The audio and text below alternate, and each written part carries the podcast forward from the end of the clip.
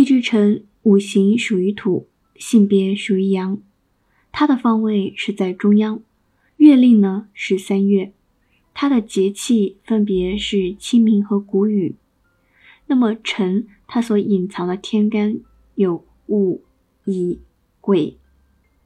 辰的相生相克分别为：辰可以生庚辛申酉，而丙丁巳午呢生辰。辰它克壬癸亥子，而甲乙寅卯克辰。辰和酉是相合的，辰和戌是相冲的。辰遇到辰，两个辰会相互的自相刑，卯辰相害。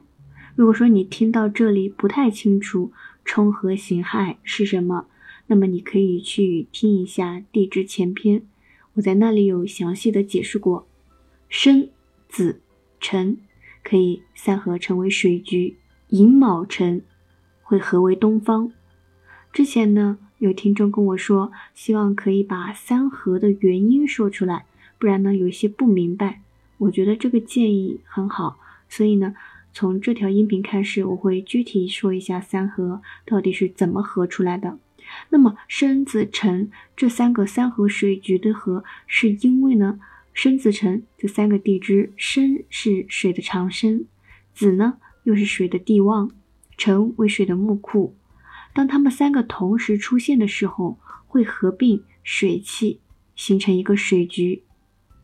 一般啊，认为这个时候呢，三个地支是相合，并且有化为水的力量的。合就是合并的意思吗？相结合的意思。如果呢，你不知道长生啊、地旺、木库之类的意思，也可以去前面的音频补补课。地支四，它的五行是属于火的，性别属于阳，方位在南方，月令是四月。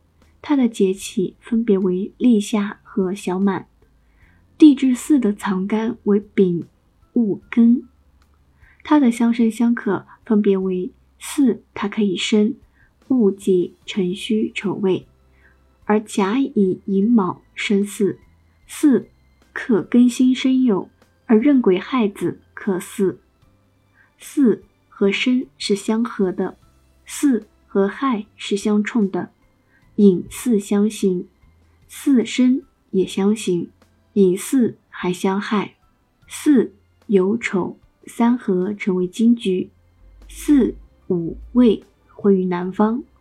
巳呢，它是金的长生，酉本来就是属金的，是金的帝王，丑是金的木库，那巳酉丑三合成为金局，